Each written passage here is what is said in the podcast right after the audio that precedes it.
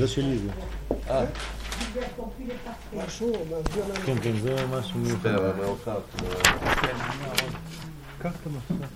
מפתחות של ארון קודש. בשביל מה? לא יודע, זה הגיע שם ב- פס במגרש השיעור, שלי. נו, אז מה אני אעשה עם זה? מחר תצטרך לתפילה. מחר לא לא בשביל יהיה פה בתפילה. אה? לא פותחים לראש מחר. נו, אז מה? בשביל מה? למה אני? בשמונה. לא פותחים מחר את לא, הארון? לא אני, למה אני? זה עובד? בגלל שבטוח שתהיה כאן מחר בתפילה, לא? טוב, בעזרת השם. תהיה פה כל תפילה?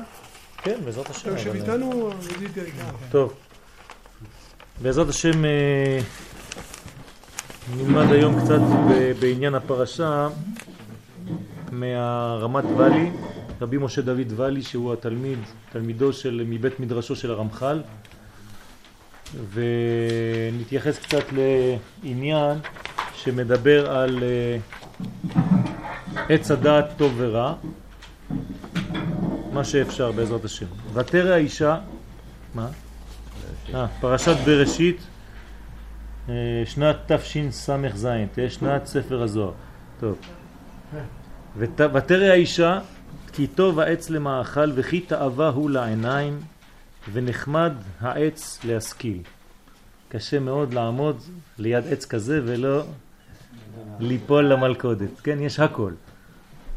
הוא טוב למאכל, הוא יפה, יש לו נתינת שכל, כלומר זה מנגנון אה, לא פשוט, כן? לשרוד אה, ליד, שבוע טוב. דבר כזה מאוד מאוד מושך. וכאן יש להקשות, אם עדיין לא אכלה מפריו, איך ראתה שהוא טוב למאכל ונחמד להשכיל? שאלה פשוטה. מאיפה אתה יודע שזה טוב למאכל ושזה תאווה לעיניים? תאווה לעיניים אפשר לראות, כן? זה מושך. אבל נחמד וטעים ו- ו- והכל. איך? אלא שראתה דבריו של המסית כאילו הם נכוחים וטובים והסכימה לדעתו. כלומר, המפתה עובד קשה. הנחש הסביר לה וכל כך משך אותה לדבר הזה, שבעצם חווה נמשכה באופן של אה, סקרנות לדבר שהנחש מכר לה. הנחש מכר סחורה בלי שהיא בעצם תדע מה הולך להיות שם, אבל הוא הסביר לה שזה טוב למאכל ושזה נחמד להשכיל וכו' וכו'. כלומר, תקשורת טובה יש לנחש.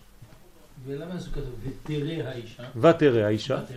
כלומר, זה ראתה, זה אפשר לראות, זה אפשר להבין. כי ראייה היא לא צריכה את הניחש. את, אבל לראות את זה בעין יותר מעמיקה, היא צריכה מישהו שכבר דיבר על הנושא הזה, ומשך אותה לדבר הזה. הנחש הוא הקלקול הראשון, והוא התיקון האחרון. נחש בגמטריה משיח. 358. מה שמתחיל עם הנחש מסתיים עם מלך המשיח. כלומר, מלך המשיח הוא תיקון חטא הנחש, חטא אדם הראשון. זאת אומרת שמה שהתחיל בקלקול חייב להסתיים בתיקון שהוא עומד כנגד, ממש באותה רמה. מה אני רוצה לומר? שהדור שמאוד קרוב למשיח, שזה הדור שלנו, בעזרת השם, הוא דור שבעצם באותה חוויה של עץ הדעת טוב ורע. איך אנחנו יכולים היום להיות באותה חוויה של עץ הדעת טוב ורע? קודם כל צריך להבין שעץ הדעת טוב ורע וזה לא שבתוך העץ יש דברים טובים ודברים רעים, אלא לעניות דעתי הדברים הטובים הם גם אותם דברים שיכולים להיות רעים. כלומר, אותו פרי לפני הזמן הוא רע, בזמנו הוא טוב.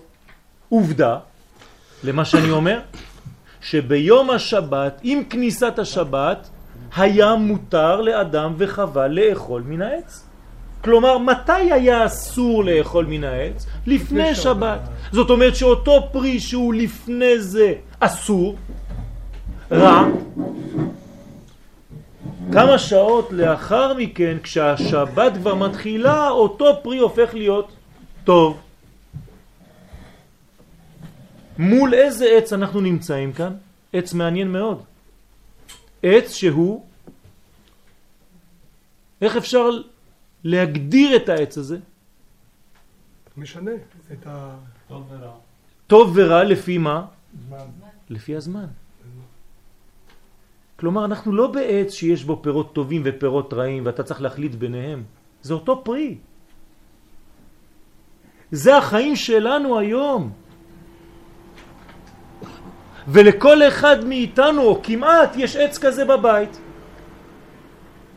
והיא ידעה שאפשר לחכות עד כניסת השבת ומותר לקרוא? זה, זה העניין. כלומר, אם אתה יודע ובוחן את העניין ומתעסק בעניין הזה ויודע שעכשיו זה לא טוב, אבל אחר כך זה יהיה טוב, וכל נושא ונושא בחיים, אתה יודע להכניס אותו בזמן הנכון, במינון הנכון, בהגדרה הנכונה, ואתה לא הולך לחפש דבר שלא שייך לך, אתה בעץ הדת טוב. ואותו פרי, אם אתה אוכל אותו לפני הזמן, מחוץ למסגרת, הופך להיות אותו פרי, רע. יש לכם עץ כזה? אינטרנט. אינטרנט זה עץ הדעת טוב ורע. כל אחד יש לו עץ הדעת טוב ורע בבית. אתה סוגר את החדר, אתה סוגר את החדר ואתה נמצא לבד מול מה? מול העולם כולו. הרי אדם הראשון היה לבד, נכון? אז כל העולם שייך? לא. גם לך, בתוך החדר הזה, כל העולם שייך לך. מה שאתה רוצה. מה שאתה רוצה. אתה רק לוחץ על כפתור והכל הולך, בכל מכל כל, מה שאתה רוצה. כל הבריאה כולה בשנייה אחת, אם זה גיאוגרפית, אם זה מדעית, אם זה בעניין של משיכה לכל מיני דברים, מה שאתה רוצה. ואתה פשוט צריך להחליט לפני העץ הזה מה אני אוכל, ומתי? מה אני לא אוכל. זה אותו פרי. על אותו מסך יכול להופיע לך דבר או דבר והיפוכו. כלומר, אנחנו בסיום של מה שהיה מול אדם הראשון. הוא היה לבד בעולמו, כל העולם שייך לו, גם אתה מול המחשב שלך, כל העולם שייך לך. על זה אמרו חכמים, סוף מעשה במחשב תחילה. כלומר, אנחנו ממש מול אותה בעיה. מצד אחד זה אור גדול, מצד שני זה יכול להיות חושך גדול. שאלה, שאלה. למה לא נגעו בעץ החיים? למה? לא נגעו. כן. זה תוספת. היו שני, שני עצים. זה תוספת. לא היה אמור לא לגעת בו. מה, מה, היא הוסיפה את זה. חווה הוסיפה לא לגעת, אבל לא כתוב. בוודאי. ולמה השם סגר את הכניסה. אחר כך? זה משהו אחר. בשביל שלא ייגעו בעץ החיים ושלא יקבל בחזרה את החיים? מזל טוב. לא, זה לא אותו דבר. יש פה עניין שאחרי שעשו עשו את העבירה? את העבירה, כן. אי אפשר להיכנס לגן ולטעום מעץ החיים, מחשש שמה? שתישאר לעולם עם האנרגיה של החטא. אבל השם סגר את הכניסה? בגלל זה הוא סגר. כלומר, לטובתו של האדם, הכניסה חזרה לגן עדן היא סגורה לטובתו של האדם. כי אם אתה הולך לחיים נצחיים עם הרשימו של החטא, אתה תחיה עם החטא לנצח. אבל מה היה קורה אם הם אכלו מהארץ החיים קודם? בוודאי. ולכן, אם הם היו תואמים מעץ החיים לפני, אז אחר כך עץ הדעת טוב ורע זה היה בסדר. הבעיה שכשאתה בודק את הטוב והרע לפני שאתה תואם את החיים. זה אולי אותו רעיון של השבר של עשרה דיברות, של משה, ששבר את העשרה דיברות כדי לא להישאר ב... ברש... עם הרמה של העשרה דיברות. כן. כן, כן. כלומר, זה לטובתנו. ולכן, ותיקח מפריו ותאכל.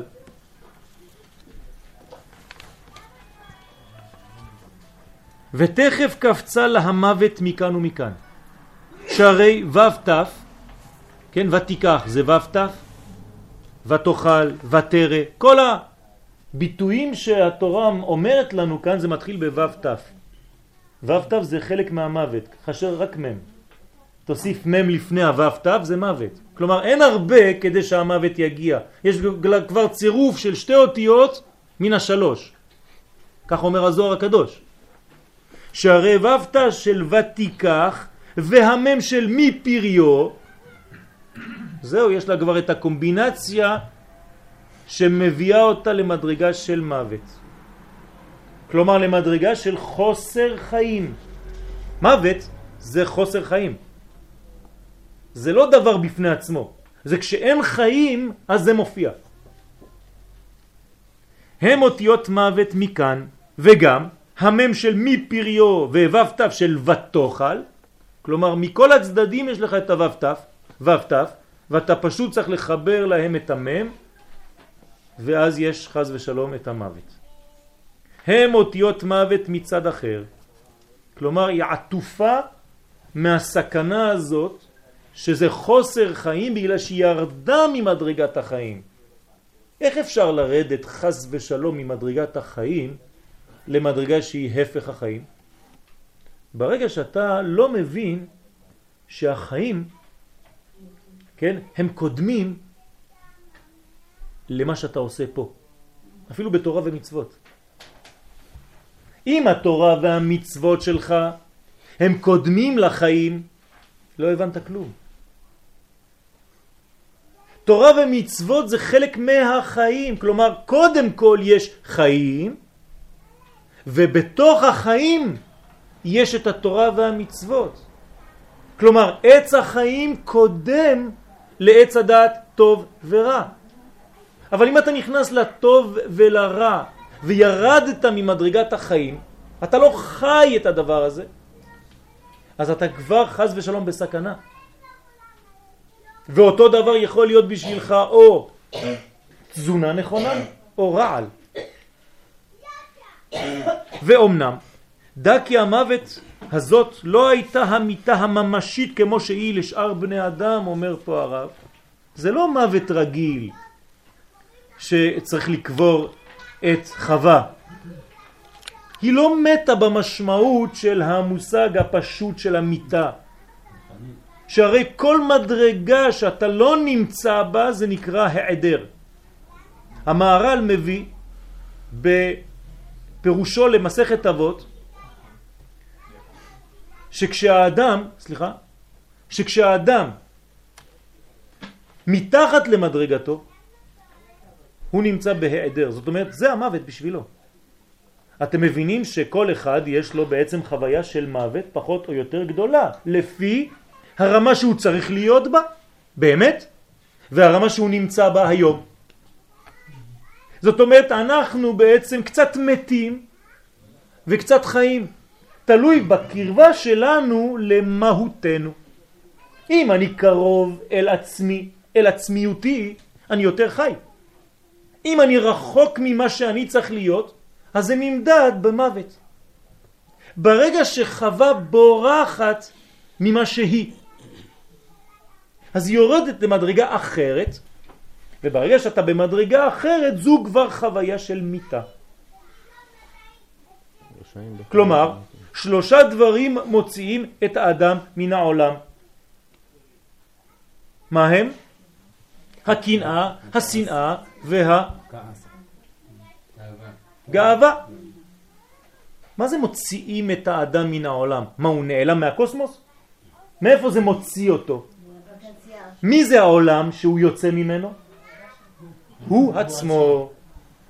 ברגע שאתה יוצא ואתה מתאווה למה שלא שייך לך, למשל ניקח בשנאה או בקנאה, אדם מקנה במה שיש לחברו.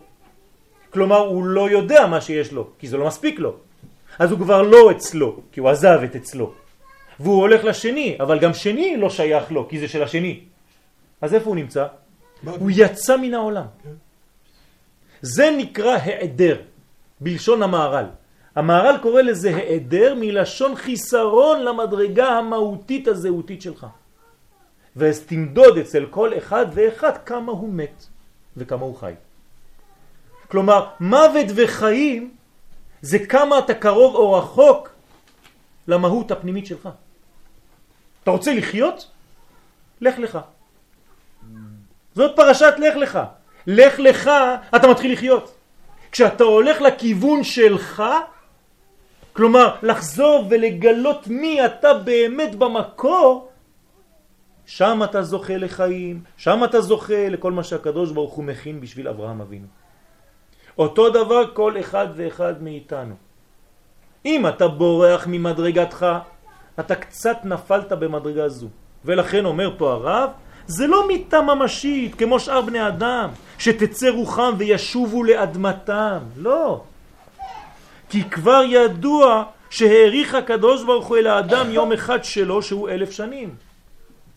כלומר ביום אכולך ממנו מות תמות זה לא ברגע שאתה תאכל אתה מת במובן הפיזי אבל אתה כן מת במובן הרוחני כי ברגע שאכלת מדבר שלא היית צריך לאכול ירדת ממדרגתך המקורית האמיתית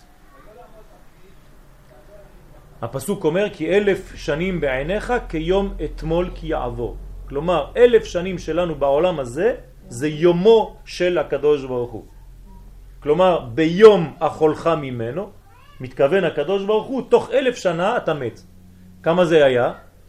930. זה בסדר, כן? מתוך האלף הוא איבד 70 שנה מחייו, שהוא לא ממש איבד אותם כי הם הלכו למישהו אחר שצריך לגמור את התיקון, דוד המלך.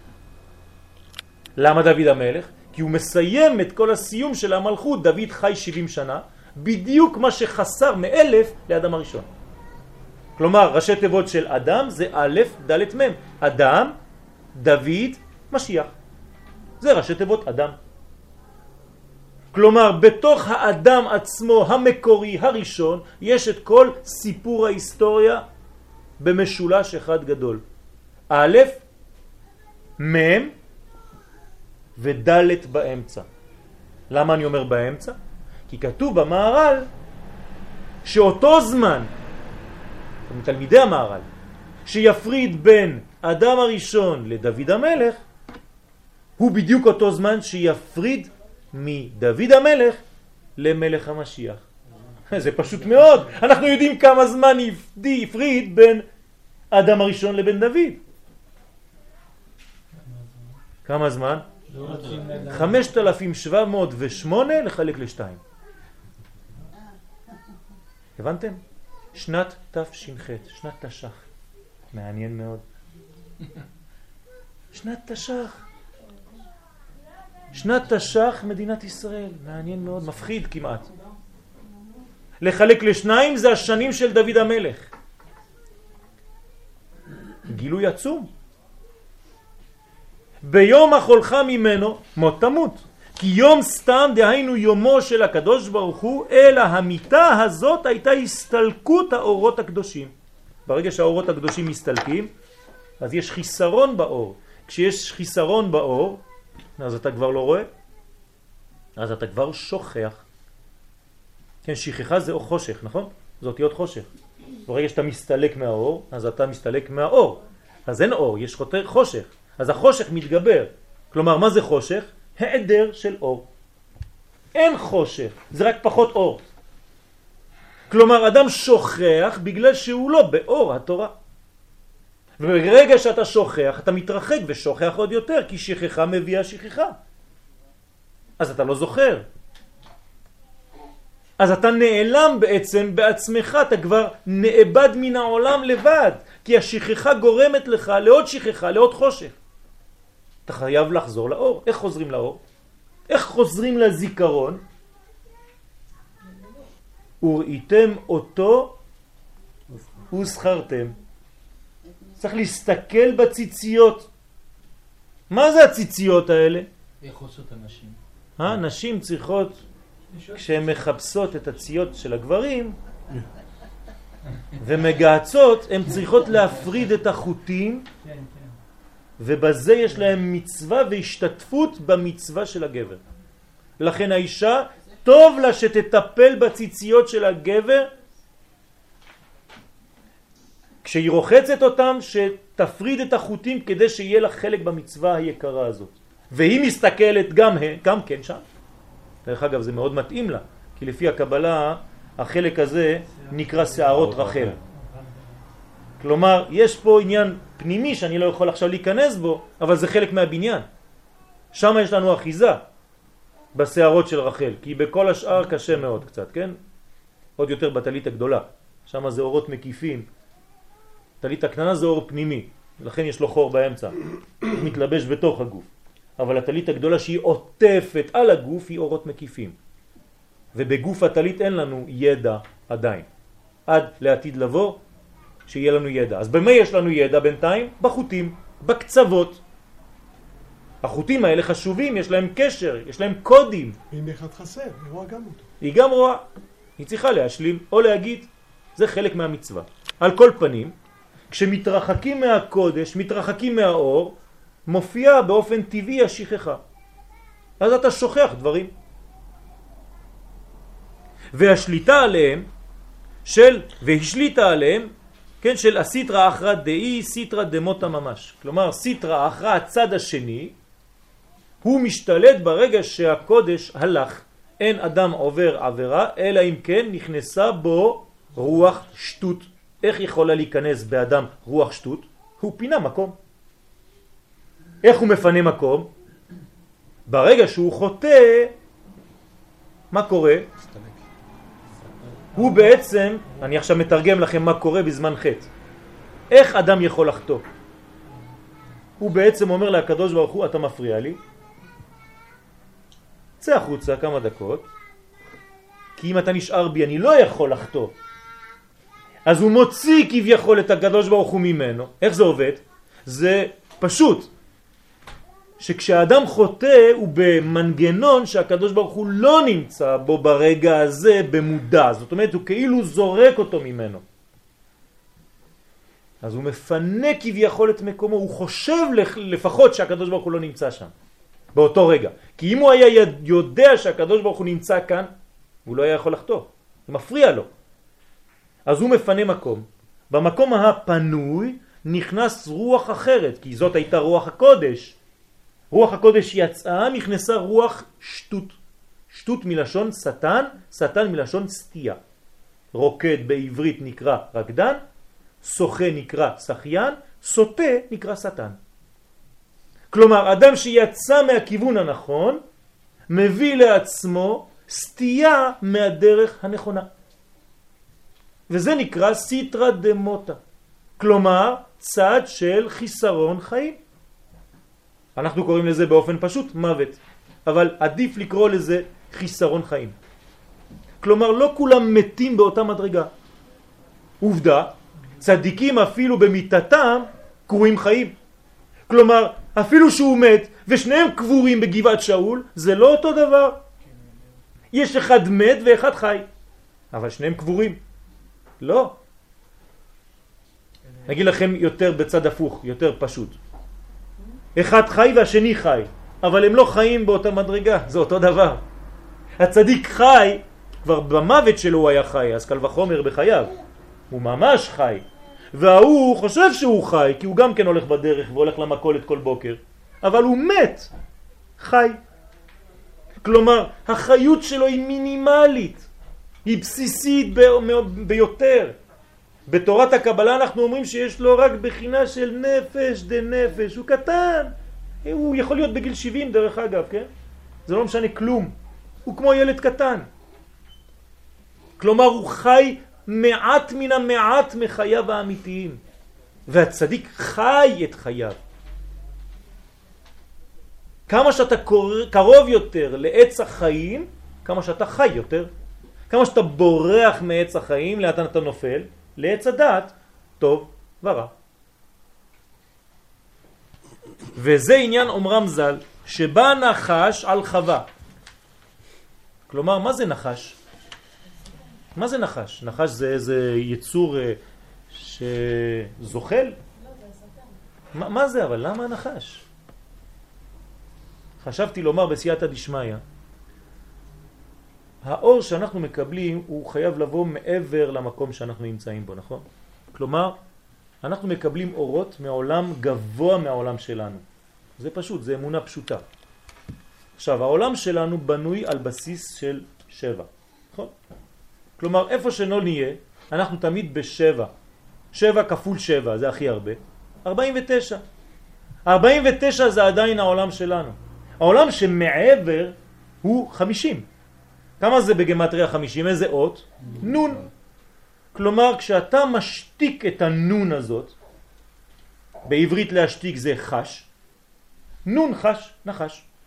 אתה משתיק את הנון האלוקית, זה הנחש. אתה פשוט מנתק את עצמך מהנון. אתה לא בן נון.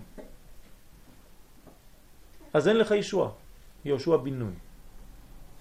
וקשה להיכנס ולמצוא את ארץ ישראל אם אתה בורח מהנון. אז צריך לפתוח מחדש ושהנון הזו תשמע. אז הנחש בא על חווה והטיל בה זוהמה. היא אומרת, הנחש היא שיעני. כלומר, קיים יחסי אישות, כביכול, כן? אני לא נכנס עכשיו לפרטים כי אסור להבין את הדברים בפשט סתם. אבל מה זה אומר?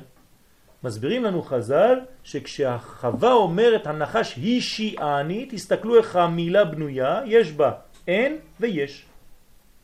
מה זה אישיאני? הטיל בה יש או אין, ספק. ברגע שיש ספק, זה הנחש אישיאני, החדיר בי יש אין. כלומר, אני לא יודע עכשיו באמת מה קורה. הוא בא ובלבל את הבטיחות, את הביטחון שהי, שהיה לי, את האמונה הפשוטה שהייתה לי. הוא בא וערער את הכל. למה? כי הוא השתיק את הצליל המקורי שנקרא נון. חש. לא שומע כבר את הנון. כשאתה לא שומע את הנון, את מי אתה שומע? רק את החיצוניות של הדברים. ואז אתה מתבלבל כל הזמן. וזה נקרא שהטיל בה זוהמה. כלומר, מה זה הזוהמה? פירוד. פירוד זה זוהמה. ממדרגת אדם שהוא א', דם, א', אחד, אתה יורד למדרגה של בהמה. כלומר בית המה. זה כבר שניים. ירדת מהאחדות האלוקית של א' דם לב, לבית המה, לשניים. זו בעיה. כשאתה בבית, איך אתה מגלה את האלף? מבהמה אתה צריך לעלות לאדם. אדם הוא בהמה תושיע השם. אז באים הקורבנות ומקריבים את הבהמה של כל אחד ואחד מאיתנו לחזור למדרגת אדם. זה לכן זה נקרא קורבנות מלשון קרבה. למה? לנון. קרוב, נון, קורבן. כלומר אני חוזר לנון שנשתתקה. לא שמעתי כבר את הנון, נון חש, נחש. הקורבן מקרב אותי לנון המקורית. אז אני מקריב קורבן. ואם לא, אז האדם נשאר חז ושלום בדואליות, בפירוט של העולם הזה שנקרא אלמא דפירודה. ואז במקום לראות את האחדות, את ייחוד השם, הוא רואה רק פיצול ופרטים נקודות נקודות בכל דבר, הוא לא מסוגל לראות אחדות אחת כוללת, אלא הוא רואה פרטים פרטים פרטים פרטים או אוסף של פרטים. אין כאן כלל, אלא אוסף של פרטים. ולכן בכל הבריאה שקראנו היום יש שתי בריאות. תסתכלו בפסוקים, לא כתוב ויברא השם משהו. יש ציוויים, תדשי הארץ, דשא עשב, פרי עץ עושה פרי, ויומר אלוהים יהי זה וזה וזה וזה וזה. אין ויברא. חוץ מ... ויברא את התנינים הגדולים, את זה כתוב ויברא, ואחר כך בסוף הפרשה ויברא את האדם. כלומר יש שתי בריאות, אחת של התנינים הגדולים ואחת של האדם. זהו, זה מה שכתוב ויברא. תסתכלו טוב טוב בבראשית, כתוב פעמיים ויברא, חוץ מבראשית ברא אלוהים, שזה הכולל, בית ראשית. כלומר, מה הקדוש ברוך הוא ברא? את התנינים הגדולים, כלומר, מי זה התנין הגדול? הנחש. פרעו נקרא התנין הגדול הרובץ בתוך יאורה. כלומר הקדוש ברוך הוא ברא את הכוח הפרעוני מצד אחד, את הנחש, את התנינים הגדולים, לא לשכוח כשמשה הולך למצרים והוא זורק את המטה זה תנין, פעם קוראים לו תנין, פעם קוראים לו נחש, זה אותו דבר, כלומר כוח הריבוי, תסתכלו מה אומר רש"י שמה, מה זה התנינים הגדולים? אומר רש"י שמה, לוויתן זכר ונקבה. והקדוש ברוך הוא הרג את הזכר ומלך את הנקבה, סליחה, כן, הרג ושם מלח על זה שנשאר, הזכר, כלומר על הנקבה, סליחה. מלך אותה, למה? כדי שנאכל אותה מהצדיקים לעתיד לבוא. מה זה הסיפור הזה? אומר רש"י שאם היה משאיר, כן, בהגדה, מדרש הגדה, את שניהם ביחד, היו מתרבים, מתרבים, מתרבים, מתרבים, ואין העולם יכול להתקיים מרוב שהם מתרבים. כלומר, הנחש או התנין זה כוח הריבוי של הקליפה, כלומר, פירוט, פירוט, פירוט, פרטים, פרטים, פרטים. אני לא מסוגל לראות דבר אחד שהוא בנוי. אתה מכניס אותי לחדר הזה ואתה אומר לי, מה זה פה? אני אומר לך, מנורות, שקע, ספרים. אתה שוכח להגיד לי שזה חדר. יש אנשים כאלה. מה אתה עושה? פרטים, פרטים, פרטים, פרטים. זה לא מובן. זה לא טוב. יש כאן קלקול. זה התנינים הגדולים. צד שני, אדם. אדם זה האחדות. כלומר, יש פה דואליות בין שני המדרגות, שתי המדרגות האלה. או שאתה יוצא מבחינת התנים ואתה חוזר לבחינת האדם, או שחז ושלום אתה נבלע בתוך הלוויתן הזה. יונה. יונה זה כנסת ישראל. אותו דג בולע אותו. כלומר, התנינים הגדולים בולעים את הקדושה. בולעים את ישראל. חס ושלום זה או אחד או השני. תשימו לזה, תמיד אחד אוכל את השני. פרעה חולם, שבע פרות שבולעות את שבע הטובות. שיבולים, בולעות, אוכלות, כולם, כל אחד אוכל את השני. כלומר, יש דואליות בין הקליפה שרוצה לבלוע את ישראל, ועם ישראל שצריך לתקן את אותה קליפה. עד שיבוא אדם שכל כולו רוצה לבלוע את עם ישראל, הוא נקרא בולע עם, בלעם. זה הבולע הגדול. וכשאתה מצליח לפרק אותו, פנחס, מה קורה לאותו בלעם? הוא הופך להיות נחשים, נחשים, נחשים, נחשים. אומר הזוהר הקדוש, ברגע שפנחס מכניס לו את החרב והורג אותו, מה קורה לבלעם? הופך להיות אלפים של נחשים קטנים שהולכים... זאת אומרת, הוא חזר למציאות שלו שזה על מדי פירודה. מלא מלא פרטים קטנים. זו המלחמה הכוללת שלנו. להבין איפה הכלל ואיפה הפרטים. זו תורה שלמה. וזה ההבדל בין תורת ארץ ישראל לתורת חוץ לארץ.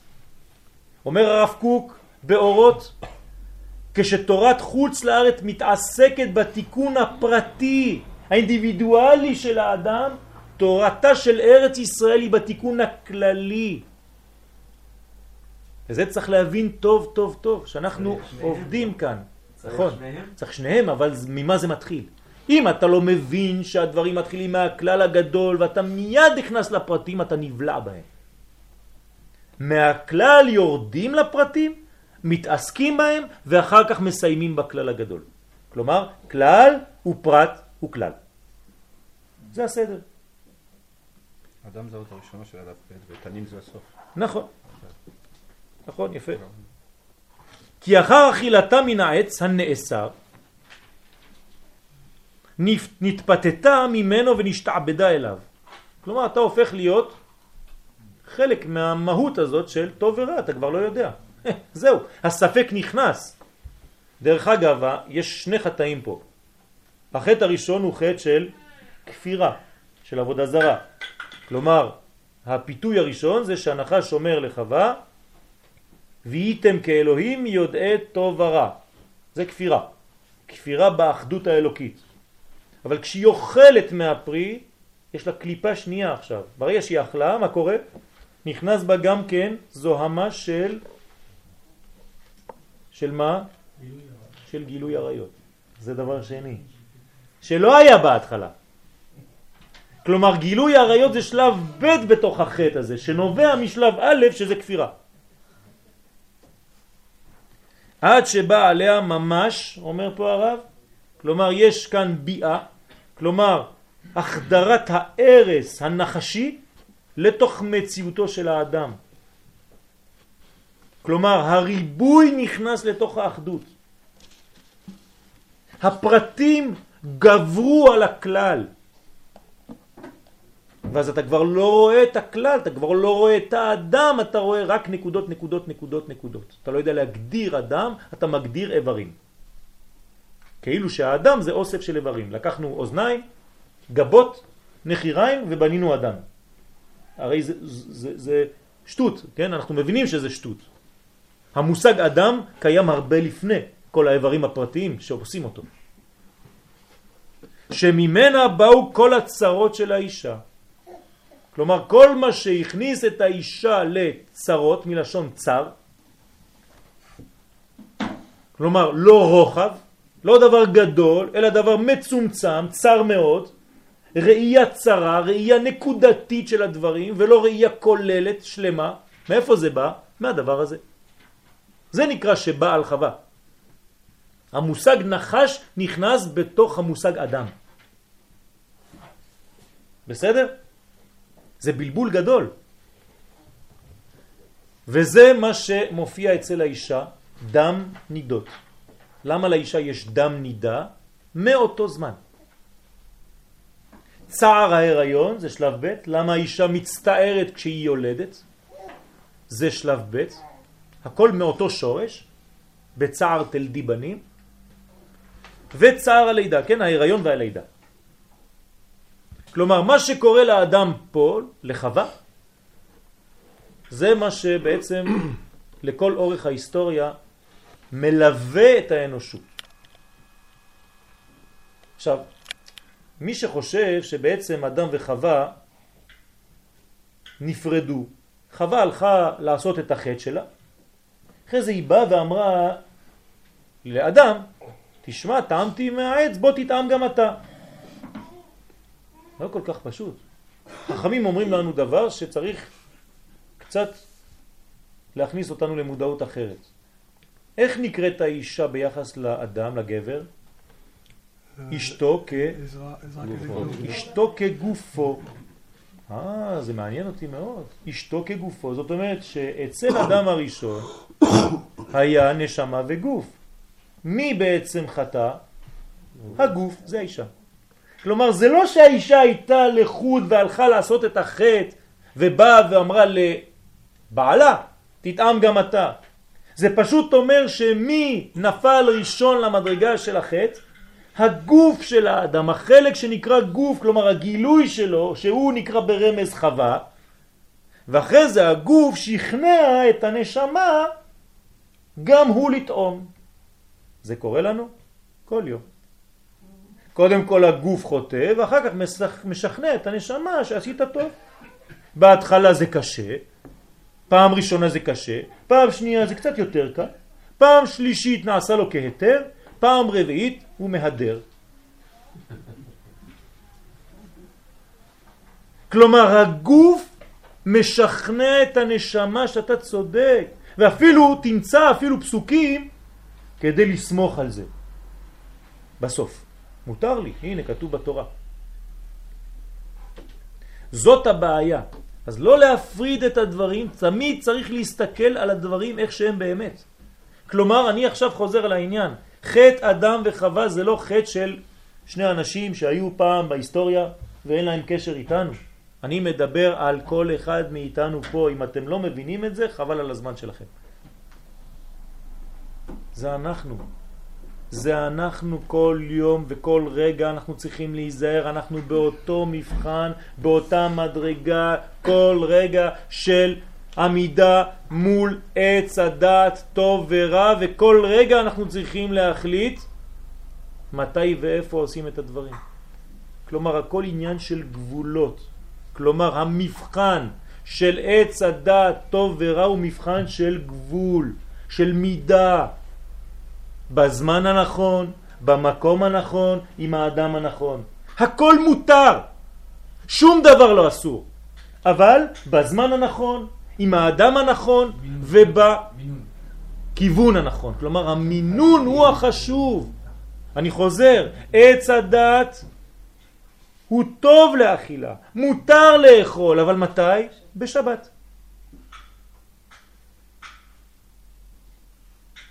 זו גישה לחיים. כשהנחש בא אל חווה ואומר לה, חווה שלי, תסבירי לי מה אמר לכם הקדוש ברוך הוא בקשר לעץ הזה. מה היא אומרת לו? היא מדברת במשך חצי שעה על מה אסור.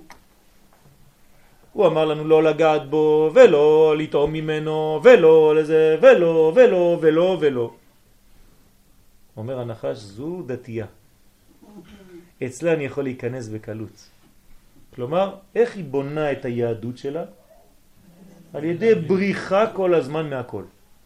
אסור לי לעשות זה, ואסור, ואסור, ואסור, ואסור, ואסור, ואסור. אם חווה הייתה אומרת לנחש, מותר לנו לאכול מן הפירות, מותר לנו ליהנות מהחיים, אבל במינון הנכון, הנחש היה קשה לו מאוד להיכנס. עוד פעם, אני לא עכשיו זורק את זה על האישה, אני מדבר על עצמנו כאן ועכשיו. אם היהדות שלי זה רק בריחה מכל דבר כי אני פחדן גדול, וכל דבר בגלל שאני מאוד חלש עלול להפיל אותי, אז אני רק בורח, זו השיטה שלי. אז באמת, ברגע שיש לך קצת יותר חולשה מאתמול, אז הוא מפיל אותך. אבל אם הבניין הרוחני שלך הוא אופטימי, הוא פוזיטיבי, כלומר בכיוון של הפעולה ולא רק המניעה מי, לא רק הבריחה מ, אלא ההליכה אל, לך לך. אם אני אקטיבי ביהדות שלי, בהליכה אל האור, לא רק בבריחה מהחושך, הדברים משתנים לחלוטין. תורת הגלות זה בריחה מהחושך. תורת ארץ ישראל זה הליכה אל האור.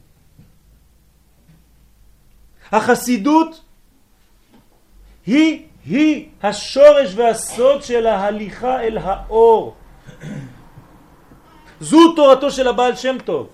זכותו תגן עלינו, אמן. זה ההליכה אל הכיוון של האור. לא רק במודעות של סגירה. הרי אתם רואים את הסגנון מיד של האדם הסגור וה... כן, כל העולם הופך להיות מין uh, סכנה.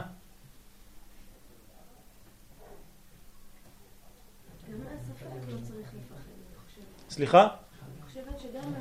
לא צריך לפחד. הספק זה תוצאה. זה לא דבר שהוא קיים, זו תוצאה של אי הליכה נכונה אל המקום הנכון. כלומר, מה זה ספק? ספק זה אותיות להפסיק. כשאין לך אחדות בראייה, אתה פוסק כל רגע. כלומר, במקום לראות קו ישר, יש לך מקווקו, אתה לא יודע איפה זה מתחיל, איפה זה נגמר. אתה כל רגע יש לך רווח בין הדברים, ואז נכנס שם כל מיני דברים זרים באמצע. אל תשכחו שבתקיעת שופר אנחנו מסיימים תמיד ומתחילים תמיד בתקיעה. אוי ואבוי אם היינו מפסיקים איזה תקיעה, לא חשוב, תקיעה, שברים, תרועה, בטו, טו, טו, או בטו, טו, טו, טו, טו. לא, אסור. תמיד מסיימים בטו. למה? כי זה השאיפה, אנחנו רוצים לחזור לאור הישר הזה, הממשיך הזה, כלומר לראייה הכוללת. לא לנקודות, נקודות, נקודות. טו, טו, טו, טו, טו. זה שיעור לחיים. עכשיו, יש מידה ושיעור לכל דבר. זה נכון. כלומר, המבחן, אני חוזר, של עץ הדת טוב ורע הוא היום. כמו שהיה אז, הוא היום של מה? מה המבחן שלנו, של כל אחד ואחד מאיתנו? השיעורים הנכונים, המידות הנכונות, המינון הנכון, הגבול הנכון והמתאים בכל התחומים, להיות בזמן הנכון עם האנשים הנכונים, בדברים הנכונים. ואם אתה עם אותם דברים, רק בזמן לא נכון, עם האנשים הלא נכונים, זה הופך להיות רע. אותו דבר, אותו פרי. לא פרי אחר. אם זה היה פרי אחר זה פשוט. שם אתה זורק ואת זה אתה שומר. לא, זה אותו פרי.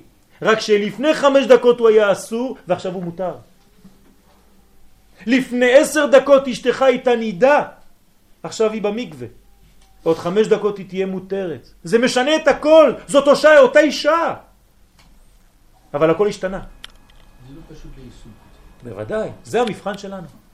זה היישום של החיים שלנו. זה עץ הדעת טוב ורע. לפני זה אסור, אחרי זה מותר. וקצת אחרי זה עוד פעם אסור. צריך להיזהר. הרי אני לא יכול לחגוג פסח שבוע אחרי פסח. כי יש זמן מסוים ומוגדר. שבת זו שבת. אם בא לי לעשות שבת ביום ראשון, אני הופך להיות נוצרי. ואם אני מקדים את שבת ליום שישי, אני הופך להיות מוסלמי. חז ושלום. שבת זו שבת. יש לה זמן. היא מתחילה ונגמרת במינון נכון, בזמן נכון. יום הכיפורים בא לי לעשות יומיים. לא אדוני, אסור. יום אחד. יומיים זה סכנה. וכו' וכו' וכו' וכו'. כל החיים שלנו זה אותו דבר. שלמה המלך אומר לנו, עת, איך אומר לנו, איך הפסוק? עת הוא זמן לכל חפץ, נכון? יש לנו זמנים לכל דבר.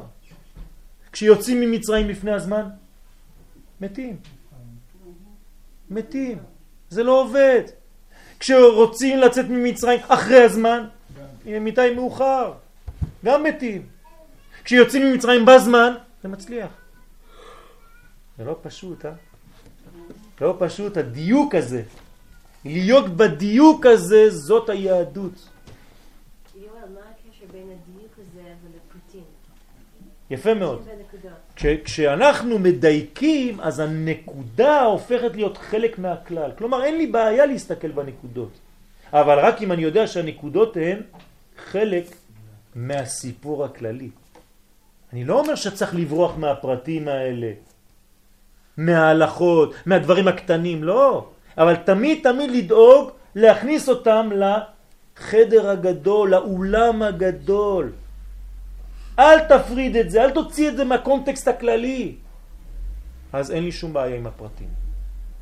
אבל ברגע שהפרט הופך להיות מציאות עצמאית, עצמית, מי אמר את זה?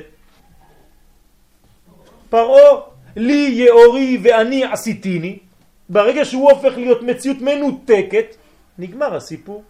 זו שיטת פרעה. אם אותו פרעה בולע אותך, כלומר אם אותו נחש בולע אותך, הלכת לאיבוד. אז בא אחד שנקרא משה, שהוא גם כן אחד מתוכנו. זה אנחנו. כל השחקנים האלה של התורה הם בתוכנו. גם פרעה נמצא בפנים וגם משה רבנו צריך למצוא אותו בפנים ולהוציא אותו מן המים שבתוך היאור שלי כדי שיגאל את הישראל שבי ויוציא את הישראל שבי מן המצרים שבתוכי. מיני ישראל אנחנו. מיני ישראל זה אנחנו. כלומר הכל נמצא בתוך המציאות שלנו, כל הסיפור של התורה הוא סיפור של חיים. אם אני לא מבין את זה, אז התורה זה היסטוריה. מה לי ולדתיים האלה? ברגע שאתה מבין שהתורה זה חייך, כי הם חיינו ואורך ימינו, ובהם נהגה יומם ולילה. מה זה נהגה? זה הגה, אני נוהג בזה. זה המכונית שלי, אני חי עם זה. יומם ולילה. עץ חיים היא למחזיקים בה ותומכיה מאושר. מאושר. אישרו אותך מלמעלה. אז אתה בכלל ניגש ליהדות באופן אחר לחלוטין. זה לא עוד ספר של מצוות, של הלכות, של איזה אלוהים דתי שבא ומכריח אותי לעשות דברים. זו גישה אחרת לחיים בכלל. אתה מבין שהמצוות הן חלק מהמציאות שלך. לטובתך. לך לך, לטובתך, בשבילך.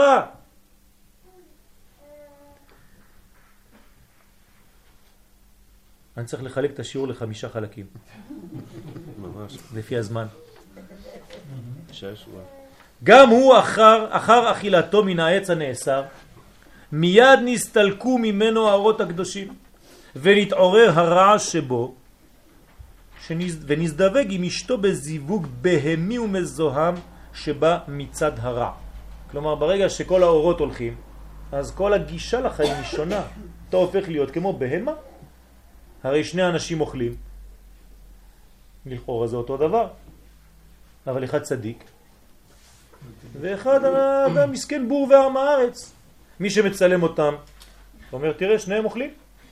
זה לא נכון. אם הייתה לך מצלמה נסתרת, במובן האמיתי, כן? שמסוגלת לראות את הנסתר, היית רואה שזה אוכל כמו מלאך, וזה אוכל כמו בהמה.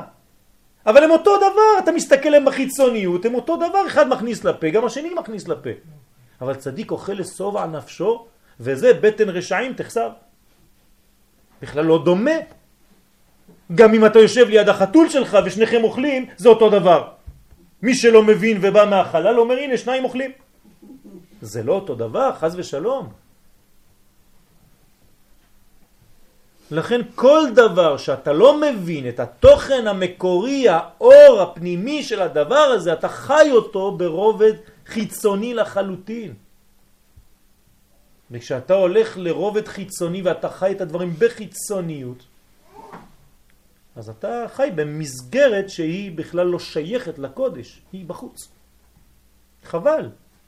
האמת שזה רק לטובתך. ולא בזיווג נקי וטהור כמו שהיה בתחילה. כשאני מדבר על זיווג פה, כן, אל תסתכלו רק על הפן המיני של הדבר. זיווג זה חיבור. חיבור לכל דבר בחיים שלי. איך אני ניגש לכל דבר בחיים שלי, גם זה זיווג. עכשיו אנחנו לומדים תורה, יש לנו זיווג עם הטקסט. יש לנו חיבור עם הדברים. כן, אל תפילו, אל תורידו את התורה לרובד כן, של מילים שאנחנו רואים פה. כן, אנחנו לומדים פה פנימיות, בפנימיות צריך להבין על מה אנחנו מדברים. כשאנחנו אומרים שהקדוש ברוך הוא מזווג זיווגים, זה לא רק שהוא דואג לחתן איש ואישה, זה נכון, זה גם זה, אבל זה לא רק זה. זה גם כן למצוא את החבר המתאים לי ללמוד. זה גם מזווג זיווגים. זה ללמוד את הספר או את התוכן ואת התורה שמתאימה לי הכי הרבה, גם זה נקרא לזווג זיווגים. להתאים לי מקום שאני יכול ללמוד בו תורה באופן שהכי מתאים לנשמתי, גם זה לזווג זיווגים. הרי אין אדם לומד אלא במקום שליבו חפץ. זה לא בגלל שאתה במקום שהוא נקרא תורני, שאתה תהיה תלמיד חכם, זה לא נכון. אתה צריך להתאמץ בכל מקום שאתה נמצא בו. זה לא דברים שהולכים לבד. זה נקרא שהקדוש ברוך הוא מזווג זיווגים. כלומר, לכל דבר צריך לעשות זיווג הנכון, אפילו לרכב שאני הולך לקנות. במילים פשוטות, אני צריך להתפלל לקדוש ברוך הוא בכוונה מאוד גדולה כשאני הולך לקנות זוג נעליים. כי הוא מזווג לי עכשיו נעליים חדשות. אני לא צוחק. אם אני שומר את התפילה שלי רק לבית הכנסת, רק לישיבה, רק למקום של הקודש במרכאות, לא הבנתי כלום. לזווג זיווגים זה גם נעליים טובות שיאפשרו לי ללכת כמו שצריך. לך לך, צריך נעליים. אדם נקרא מהלך, הדבר הכי חשוב בשבילו זה נעליים. דרך אגב, כשמכרו את יוסף, כתוב שמכרו אותו במחיר נעליים. מעניין, מה החכמים באים להגיד לנו? אתם יודעים מה הם באים להגיד לנו? זה פשוט מאוד. שכשמכרו את יוסף, מכרו אותו בעצם, את מה הם מכרו? את הנעליים, את החיבור שלהם לעולם הזה. זה נקרא נעליים. ואז כשאתה מוכר את הנעליים אתה ננעל. עכשיו אתה צריך להתחיל לשיר. אם ננעלו. צריך לפתוח אותם. אז כל הדברים האלה הם הרבה הרבה צופן. התורה היא צופן, ואנחנו בדור שמסוגל להבין את הדברים האלה, ולכן אני, לעניות דעתי, כן, בקטנות הדעת שיש בי, ואני בוכה על זה, ואני מתפלל לקדוש ברוך הוא שירחיב לנו דעתנו, מנסה להעביר את המסר הזה, כי אנחנו מאוד מאוד מוכנים בדור שלנו לתפוס את הדברים קצת יותר. ולהבין שכל התורה שלנו היא פשוט תורת חיים. עץ חיים, זה הספר המרכזי של האריזה. כשאנחנו בורחים מזה, אנחנו חוזרים חז ושלום למציאות מסוכנת. אנחנו חוזרים לעץ החיים, אנחנו צריכים לחזור לעץ החיים. דרך אגב, גן עדן, הרי אנחנו רואים אותו, כן? יש לנו פה דיוק מאוד גדול בתורה, בפרשת בראשית. ונהר יוצא מעדן להשקות את הגן, ומשם ייפרד והיה לארבעה ראשים, פישון, גיחון, חידקל ופרט, והתורה אומרת לנו איפה כל אחד ואחד ואחד. איפה זה? זה ארץ ישראל. כל ארץ ישראל, אנחנו בתוך העדן הזה, רק צריך למצוא את הגן שבתוך. העדן זה פה. הנהר זה נהור, זה אור, יוצא מן העדן הזה, כי מציון תצא תורה. ואנחנו בורחים לכל מיני מקומות כדי לחפש אורות שם משמור. איפה אתה הולך לחפש אורות? האור נמצא פה, אתה לא מבין כלום. למה? כי כשרואים את הדברים בחיצוניות, אתה חייב לצאת החוצה. אבל כשאתה אוכל את לחם הפנים, אז אתה נכנס לתוך הפנימיות, ואתה מבין שכל התורה שלנו היא תורה גדולה, עמוקה. וכמה שאתה מכניס עץ לתוך המים, אז המים נמתקים. זה מה שקרה כשיוצאים ממצרים אנחנו קצת חלשים, אז הכל נראה לנו מר. לא מצאו מים, במרה כי מרים המה. אי אפשר לשתות מים, מים זה תורה. אין מים אלא תורה. אז הקדוש ברוך הוא מראה למשה רבנו את הספר של האריזה. ויורהו עץ, וישליחהו למים, וימתקו המים. איזה יופי. כל התורה שלנו פתאום הופכת להיות מתוקה. כל המציאות שלנו מתוקה מתוך כוח הפנימי הזה של תורת ארץ ישראל. שכל כך חשוב לנו ללמוד את התורה הזאת של הרב קוק. היא-היא התורה של ארץ ישראל, הפנימית הזאת. לא שאנחנו לומדים אותה בטריטוריה שנקראת ארץ ישראל. זו תורה שלמה עם כיוון מיוחד שנקראת תורת ארץ ישראל. יש אנשים שלא מבינים, הם אומרים, מה זה תורת ארץ ישראל? תורה שאנחנו לומדים אותה פה? טוב, נלמד אותה במונטה קרלו, זה אותו דבר. לא. זה שיטה של לימוד. ומהי השיטה? לראות את הכלל הגדול וממנו לדעת שהפרטים נובעים מן הכלל. ולא שהכלל הוא אוסף של פרטים. הייתי יכול להמשיך הרבה, אבל אני מחויב לשעות, כי גם לשיעורים יש שיעור, וצריך לכבד אותו. שבוע טוב.